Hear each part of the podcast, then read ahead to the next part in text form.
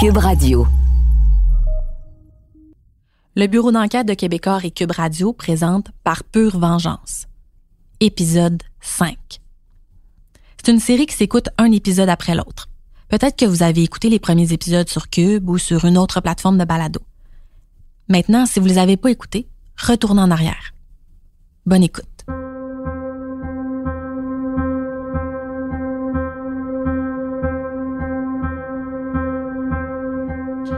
Avant notre entrevue, le lieutenant Martin Bouchard nous a fait faire un tour des bureaux où est installée son équipe d'enquête au crime majeur. La Sûreté du Québec à Mascouche, c'est un grand bâtiment d'une vingtaine d'années dans le style des commissariats de police.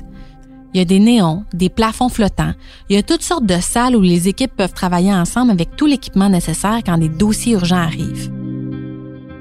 Ça fait penser à un genre de bunker, parce qu'ils peuvent s'enfermer plusieurs jours pour travailler sur un dossier.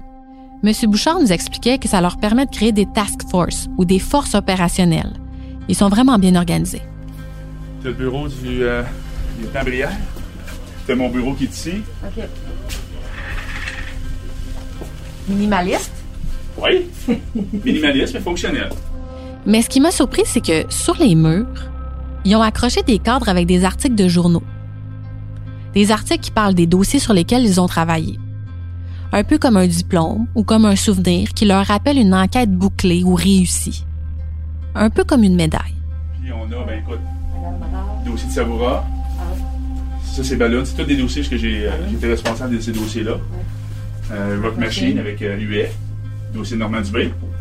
Avec Maître Baribeau. Oui, Maître Baribeau. Et l'équipe, ça, c'est l'équipe d'enquête qui a travaillé sur le dossier de Normand Dubé. Ah ouais. On va en parler tantôt, là. On avait vraiment une équipe d'enquête. Là, euh. ouais. Là-dedans, il y a peut-être 4-5 personnes que j'ai déjà vues au Palais du 6 de Saint-Jérôme. Ah, ben oui, effectivement, tu étais là, fait que tu sûrement, sûrement croisé. Ah, m'as emmené euh, mes livres. Martin Bouchard a pris ses livres avec lui parce que le dossier Normand Dubé, c'est le genre de dossier qui a dû lui faire remplir plusieurs cahiers de notes. J'en ai quelques-uns moi-même. Et pendant notre entrevue, il va s'y référer à plusieurs reprises pour se souvenir des détails du casse-tête.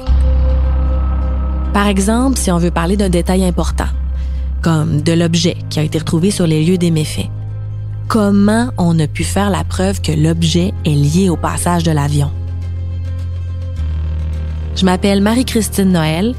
Vous écoutez l'épisode 5. Comment l'a-t-il fait? Je me suis assise avec le lieutenant Bouchard de la SQ.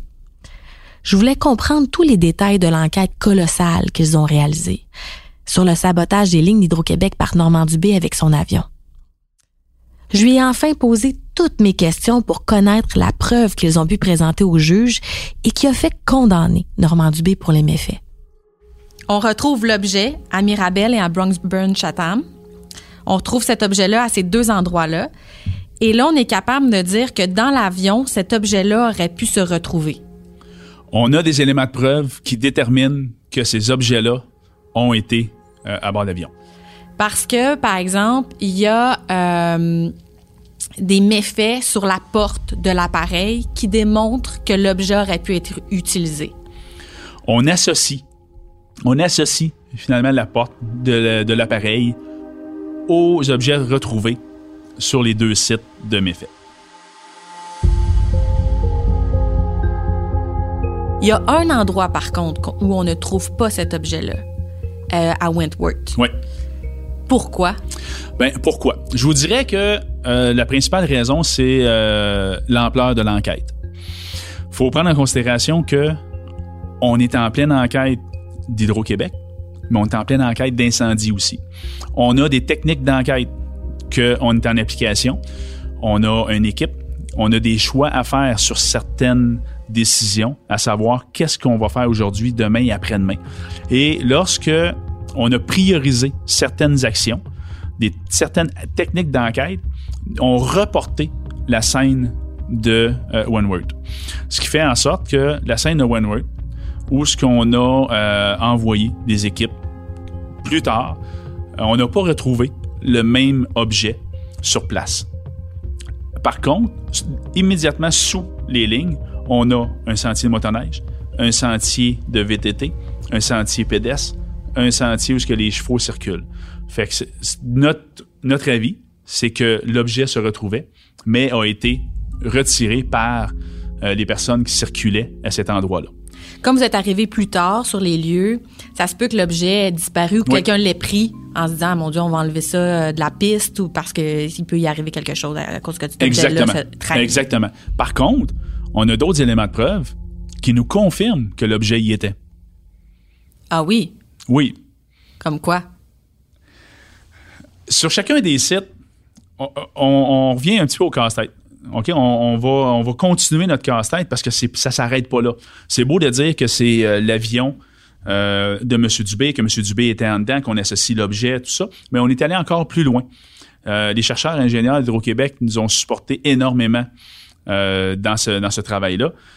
On est en mesure de préciser exactement le passage de l'appareil.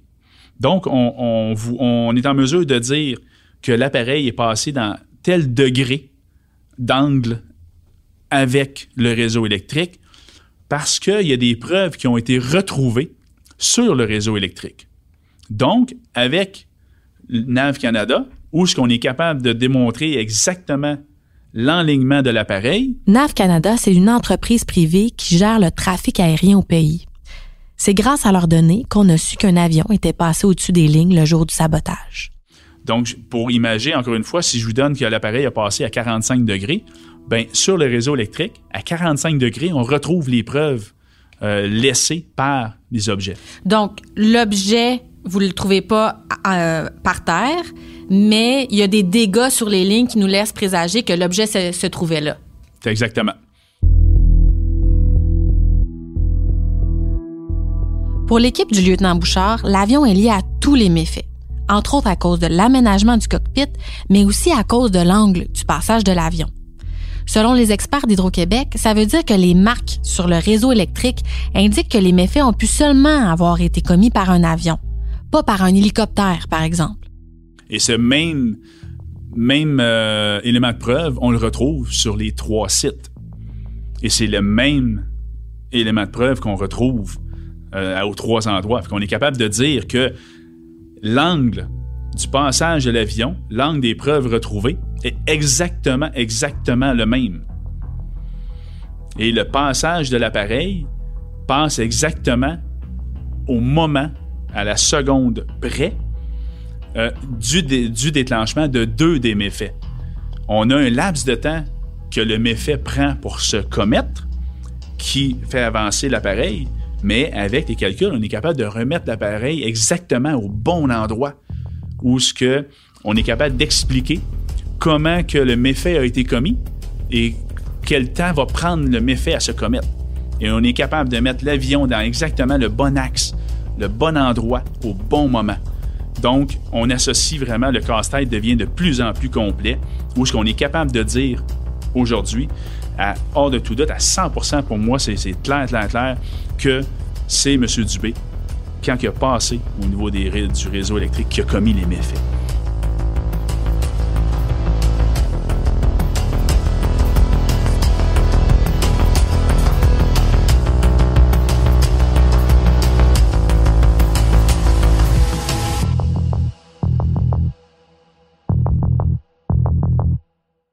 Pourquoi il y a un endroit où il n'y a pas eu de déclenchement de ligne lorsque M. Dubé est passé avec son avion?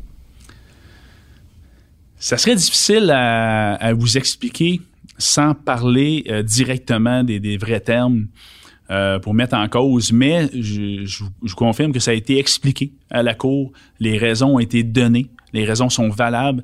Et c'est les, les, euh, les recherches qu'on a faites sur place, les éléments de preuve qu'on a retrouvés sur place supportent euh, ce qu'on apporte au niveau de la cour, la raison pourquoi le déclenchement n'est pas survenu immédiatement. Donc, ce qu'on explique en cours, c'est que l'objet aurait pu se retrouver sur les lignes à ce moment-là, que ça n'a pas déclenché, mais que, par exemple, avec le vent, un peu plus tard, vers 4 heures du matin, ben là, l'objet aurait fait déclencher les lignes, c'est ça? Oui. Mais euh, l'infraction ou le méfait a été fait au passage de M. Dubé. Puis il n'y a aucun autre appareil. Il faut, juste se préciser que dans ce laps de temps-là et le laps de temps avant, NAV Canada nous confirmait qu'il n'y a aucun autre appareil qui est passé là.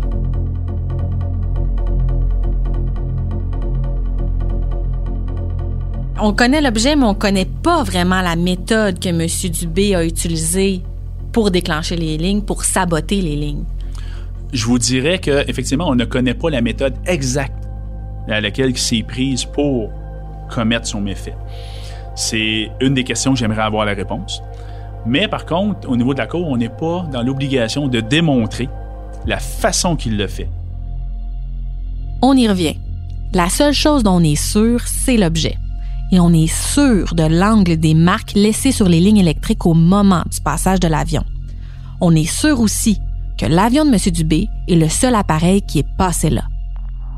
Mais on ne sait pas précisément comment il le fait. Et ça, c'est un mystère pour tout le monde encore maintenant. Comment il a réussi à saboter les lignes sans causer plus de dommages à l'avion et sans s'électrocuter? Devant le juge, Maître Baribeau a présenté une seule conclusion.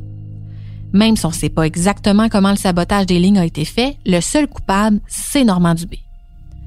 Mais comment ça se fait que la couronne n'est pas dans l'obligation de démontrer la façon exacte dont il l'a fait? J'ai posé la question à Maître Baribeau, le procureur de la couronne.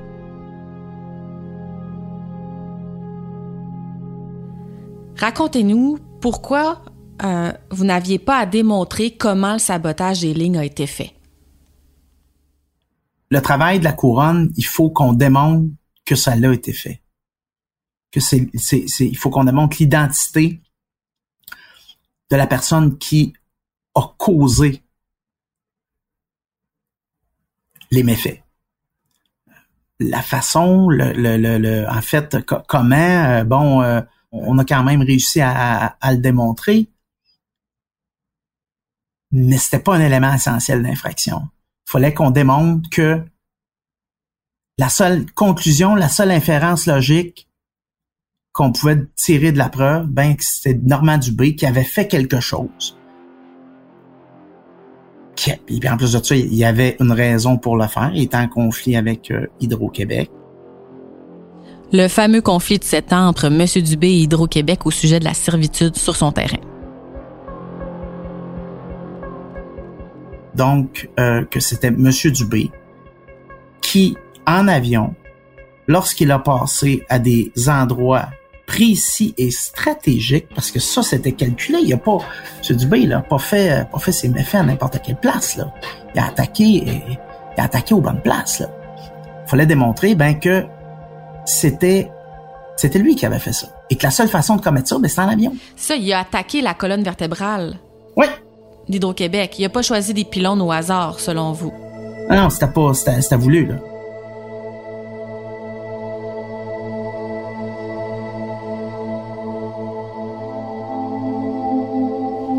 Il y a un pilote émérite qui est venu affirmer à la Cour qu'il pouvait effectuer la même manœuvre avec l'avion de M. Dubé. Pourquoi? Racontez-nous pourquoi la Cour n'a pas fait la reconstitution de la manœuvre. Bon. Là, on va rentrer dans la stratégie, dans la stratégie de la Cour. Mm-hmm. Si on croit, si on pense comme poursuivant, si on est certain qu'on est capable de faire la preuve hors de tout doute raisonnable et que c'est M. Dubé qui, a commis le méfait, qu'on est capable de le démontrer sans problème, pourquoi risquer euh, euh, de, tirer dans, dans, dans cette chaloupe-là? Et l'autre problème, l'autre problème, c'est que la défense aurait toujours eu quelque chose à dire.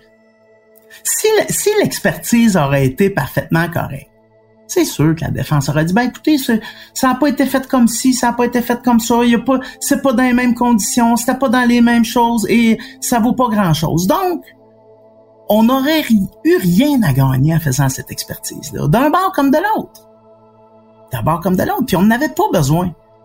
On n'avait pas besoin. Puis on aurait pu la faire. On, aurait pu la faire, là. Le monde était, euh, le, monde était d'accord. Le policier était prêt à aller de l'avant, puis c'est moi qui ai mis un rôle là-dessus. J'ai dit non, on va pas là. Pas besoin de ça. Il fallait quand même convaincre le, juge aussi que vous aviez pas à le faire, non? Oui. Ben, ben, en fait, c'est, le, le juge est là pour juger selon la preuve qu'on lui présente. Il n'est pas là pour conjecturer. Le, le juge n'a pas à se demander pourquoi la couronne aurait dû. Le juge, le, le juge est là pour juger selon la preuve qu'on lui présente. Pas plus, pas moins. Et qu'est-ce qu'il est venu dire, euh, Monsieur Kessman, en cours? Ben, M. Kissman, qui était, euh, c'était difficile, c'était difficile de trouver un expert euh, plus plus qualifié que ça. C'était impressionnant. C'est quelqu'un qui qui a fait la guerre. C'est quelqu'un qui était reconnu comme un des cinq meilleurs pilotes au Canada. Là, lui dire que c'était c'était très facile, facile. C'était pas compliqué du tout, du tout, du tout de faire ce que M. Dubé euh, avait fait là parce qu'il y avait une bonne visibilité au niveau de l'appareil, on voyait bien des deux côtés, qu'on pouvait mettre l'avion d'un certain angle aussi, si je me trompe pas. Oui, c'est une manœuvre qui était euh, qui, qui, peut paraître euh, pour le commun des mortels quand on regarde ça, on dit comment il a fait ça, mais pour un pilote moyen, moyen là, c'est vraiment pas quelque chose de difficile. Ça, c'est ce qu'a dit le pilote Paul Kessman, l'un des cinq meilleurs pilotes au Canada. Ce serait donc facile pour un pilote moyen. Mais Normand Dubé n'était pas considéré comme moyen, mais comme un très bon pilote. Le lieutenant Martin Bouchard.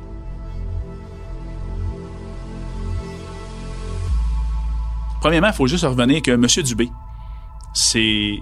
C'est qui M. Dubé? C'est un, un autodidacte.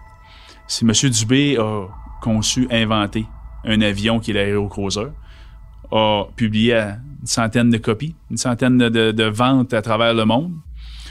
Euh, L'avion vole toujours? Oui, mais pas la sienne. Mais pas la sienne, mais les avions, les cruisers volent oui, toujours? Ces avions volent toujours. Euh, c'est quelqu'un, finalement, que, euh, de ses propres mains, a inventé cet appareil-là. C'est que M. Dubé, c'est quelqu'un aussi qui a fait, pas inventé un système de panneaux solaires, mais a modifié un système de panneaux solaires que la plupart des pourvoiries dans le nord du Québec utilisent. C'est quelqu'un qui connaît l'électricité, c'est quelqu'un qui est capable de monter des systèmes solaires, c'est quelqu'un qui est capable d'inventer un appareil, un avion. Donc, M. Dubé a les connaissances et les capacités de faire ce méfait-là, de d'avoir un système pour commettre le méfait. Comment utiliser l'objet pour commettre le méfait? M. Dubé a les capacités et les connaissances de le faire.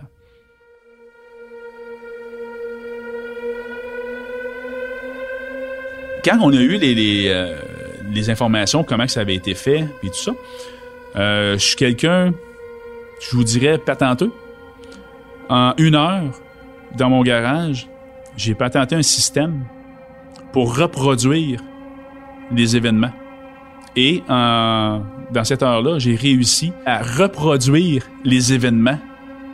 Donc, si moi, dans mon garage, je suis capable de mettre en place un appareil qui va euh, donner le même résultat, M. Dubé, avec les connaissances et les capacités qu'il a en électricité, euh, en machinerie, est vraiment capable, lui aussi, de faire un, un système. Oui, mais il y a un huissier de justice qui a tenté de le faire du côté de la défense, qui n'a Oui. pas réussi à le faire avec, par exemple, une machine ou un système. Sauf que le huissier de justice a repris une machine telle qu'elle et avec la machine a essayé de le faire. Moi, je vous dis que chez nous, avec des objets banals, avec, euh, avec euh, des, des- des- objets que j'avais sous ma main, j'ai réussi à reproduire cet appareil-là. Parce que vous, vous savez, vous avez une idée de Oui. comment M. Dubé, quelle est la méthode de M. Dubé? Oui. Vous avez une idée? Exactement. L'appareil patenté par le lieutenant Bouchard dans son garage, ben, c'est un système acheté en magasin qu'il a modifié. On ne peut malheureusement pas vous en dire plus sur la machine qui aurait aidé à permettre de laisser tomber l'objet. Et ça, c'est si M. Dubé a bel et bien utilisé une machine. Si moi été capable en une heure, les connaissances de M. Dubé sont il est en mesure de le faire sans aucun problème. Vous pouvez pas nous dire comment, hein? Eh, malheureusement. J'aimerais bien ça, moi. Parce que ce bout-là, je ne sais pas. Euh, Ben, ce ce bout-là, j'ai ma très très forte idée à savoir comment il l'a fait. Mais c'est juste que je suis pas capable de démontrer aujourd'hui quel objet qu'il a pris lui pour le faire. Mais en une heure chez nous, j'ai été capable de le faire. Mais euh, juste pour vous dire que la faisabilité ça se fait. Mais vous l'avez pas fait en pilotant un avion. Non. Non, si vous voulez vous mettiez aux commandes d'un appareil, là, on part mal. Mais c'est ce que lui, le huissier de justice disait, qu'il y avait peut-être la machine, mais que ça risquait d'être difficile si on, on, tentait de piloter un avion en même temps que de faire fonctionner la machine. Ben, ça, c'est sa prétention à lui. Faut juste, faut juste revenir à l'effet que l'huissier de justice est payé par qui. Mais euh, de l'autre côté, si moi je le fais avec ce que j'ai fait, je paye sur un bouton que je mets à on mon appareil et le procédé se fait lui-même. si je mets l'appareil à on, je suis capable de conduire mon avion puis euh, le méfait se, se prépare seul.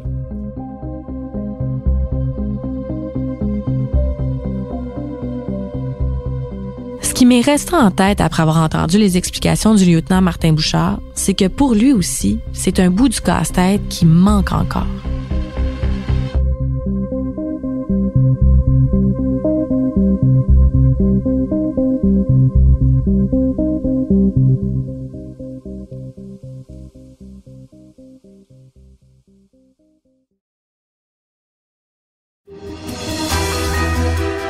Cube Radio et le bureau d'enquête de Québecor vous présentent le Casanova de Montréal. Portrait d'un homme qui semble prêt à tout pour assouvir son besoin pressant d'argent. C'est à ce moment-là que j'ai commencé à comprendre qu'il collectait les huissiers à sa porte, comme nous, on change de paire de culottes. Dans ce podcast, je vous présente les histoires de ces femmes au cœur brisé, de ces familles ruinées, de ces partenaires d'affaires qui se disent floués. Il laisse vraiment des loques humaines. J'aurais tout fait pour lui il me détruit. La série est disponible dans la section balado de l'application et sur le site web de Cube Radio ou sur toutes les autres plateformes de balado. He needs to be stopped. Le Casanova de Montréal a été nommé au Canadian Online Publishing Awards en 2020 ainsi qu'au Digital Publishing Awards et au prix Numix en 2021.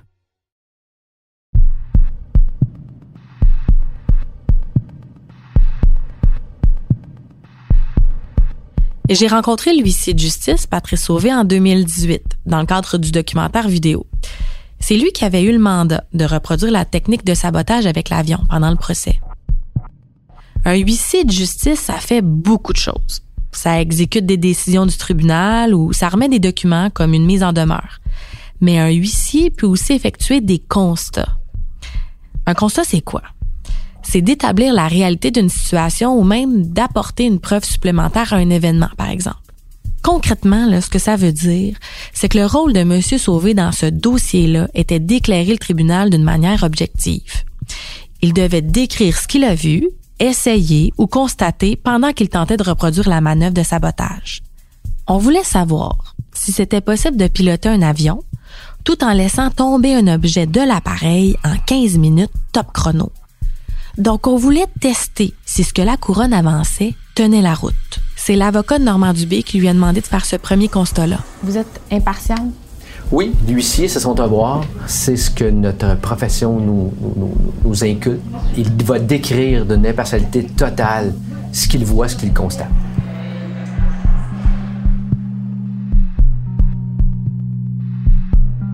Pour se rapprocher le plus possible de la réalité, la défense a loué un garage et transformer une voiture en faux cockpit d'avion.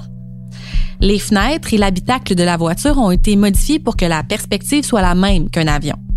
Monsieur Sauvé devait donc tenter de piloter et devait exécuter une manœuvre pour mettre l'avion d'un certain angle et devait laisser tomber l'objet en peu de temps.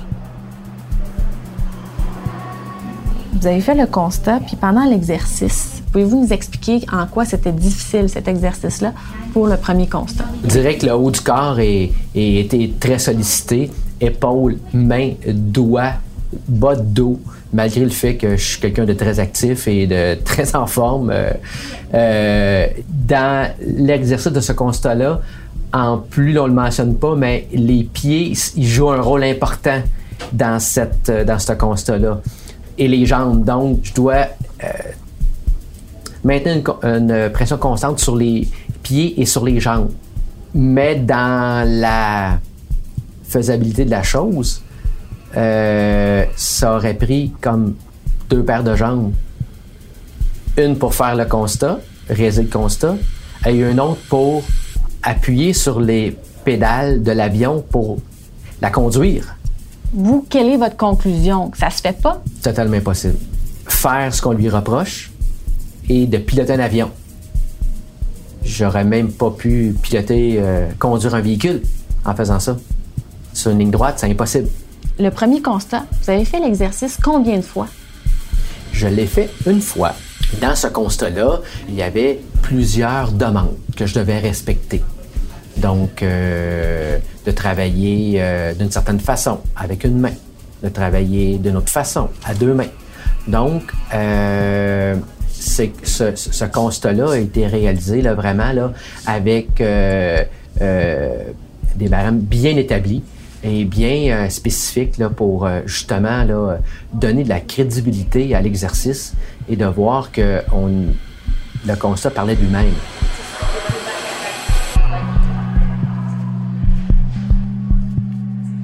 Et puis en juillet 2018, on a demandé à M. Sauvé, le huissier de justice, de faire un deuxième constat. Donc de reproduire à nouveau la manœuvre, mais d'une façon différente.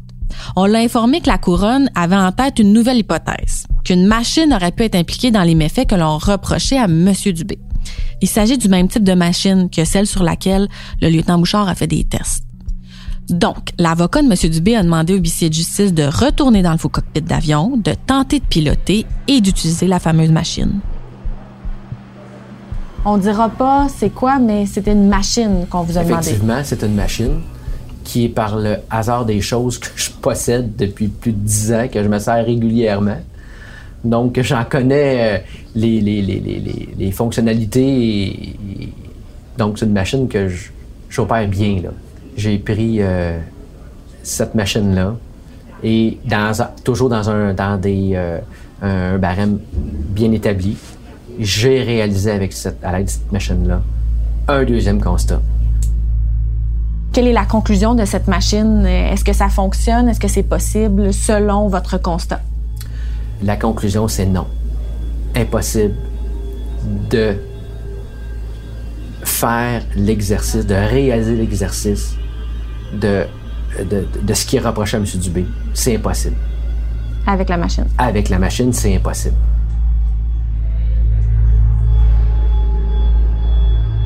Vous avez dû modifier la machine pour pouvoir non, je ne l'ai pas modifié. euh, je l'ai juste, me- je me suis assuré, je me suis assuré que ma machine était bien, euh, bien, euh, était, qu'elle était pour être performante, qu'elle soit bien ajustée, qu'elle soit bien, qu'elle n'arrive pas là, de, de, de pépins lors de, du- lors de la réalisation du constat. Et en 15 minutes, est-ce que vous avez réussi?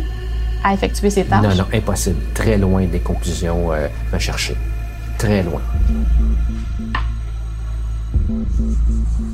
Vous, comment vous avez trouvé ce procès-là? Vous avez 29 ans d'expérience. C'est pas la première fois que vous allez à la cour, bien sûr. Non, effectivement, je me déplace assez régulièrement à la cour pour rendre témoignage.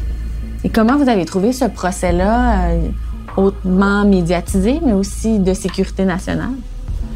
Écoutez, euh, j'ai été très surpris là, de l'atmosphère qui régnait. Donc, il y avait, euh, on sentait une grosse, euh, une grosse tension, des regards un peu spéciaux de part et d'autre. C'est sûr que moi, quand je suis arrivé le matin à la salle d'audience, on me regardait d'une façon à la limite intimidante. Ça vous était jamais arrivé euh, en du tout. 29 ans d'expérience? Non, parce qu'on a toujours. euh, dans une salle d'audience ou à l'entrée d'une salle d'audience, il y a toujours un professionnaliste qui s'installe. Donc, euh, que je ren- rende témoignage dans un côté ou de l'autre, ben moi, mon travail, il est impartial. Que ça vous plaise ou pas, voici le constat que je, que, que je présente dans les conditions que je le fais.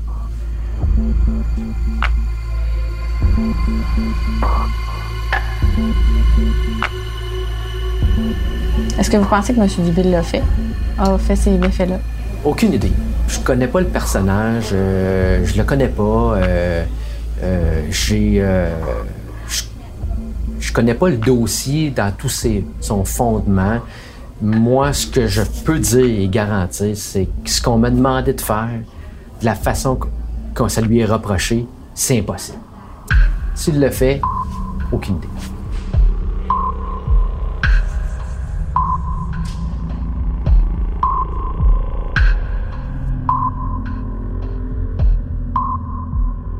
Mais il faut se rappeler que la couronne devait démontrer qui a fait le crime et non la manière dont le sabotage a été fait. Mais quand même, je voulais en parler avec quelqu'un qui connaît l'aviation. J'ai demandé à mon collègue Maxime Landry ce qu'il pensait de la preuve présentée par la couronne. Tu as des connaissances en aviation parce que tu as travaillé notamment comme journaliste dans l'hélicoptère Mhm. TVA.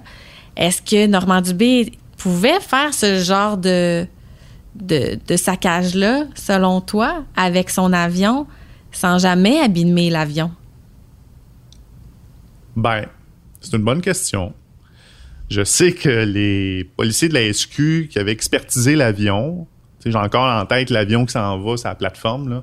Je sais qu'ils avaient remarqué des traces minimes. Sur la porte? Ouais. C'est plausible. C'est plausible. Moi, en fait, c'est pas ça qui me fait dire que c'est plausible, puis c'est bien plus le caractère du gars. c'est quand tu repenses, là, je veux dire, pas se dire des gros mots, là, en venir au coup, puis beding bedang, là. Avec un policier? Avec un policier à l'époque de, de la- du corps de police de la, de la place. Maxime Landry parle du policier, celui avec qui M. Dubé a eu une altercation. Ouais. Ouais. Ça colle, ça colle avec le personnage. On y revient encore, hein, le caractère de Normand Dubé. Et on va y revenir encore et encore, parce que la preuve de son mauvais caractère, là, ben ça va peser lourd dans la décision du juge pour le procès sur le sabotage des lignes d'Hydro-Québec. Mais aussi, on va en parler beaucoup dans son deuxième procès, où il a été reconnu coupable d'intimidation, de harcèlement et d'avoir commandé des incendies criminels chez des fonctionnaires de Sainte-Anne-des-Plaines avec des cocktails Molotov. Dans le prochain épisode, la vengeance est un plat qui se mange froid. OK, Normand Dubé. Oui, bonjour, M. Dubé. Oui, bonjour. Ça va bien? Non, ça va mal en tabarnak à cause de toi. Comment ça? Comment ça? Tu demandes comment ça? N'a pas d'affaire là. Il dit on vient pas d'écrire un hélicoptère, c'est un petit gros crosseur. Puis ça, c'est inacceptable. Puis tabarnak, la, la vengeance, c'est un plat qui se mange froid. Puis tabarnak, tout le monde l'a mangé. Il fera pas, il fera pas autrement. Il va le manger froid dans tabarnak. Puis moi ici.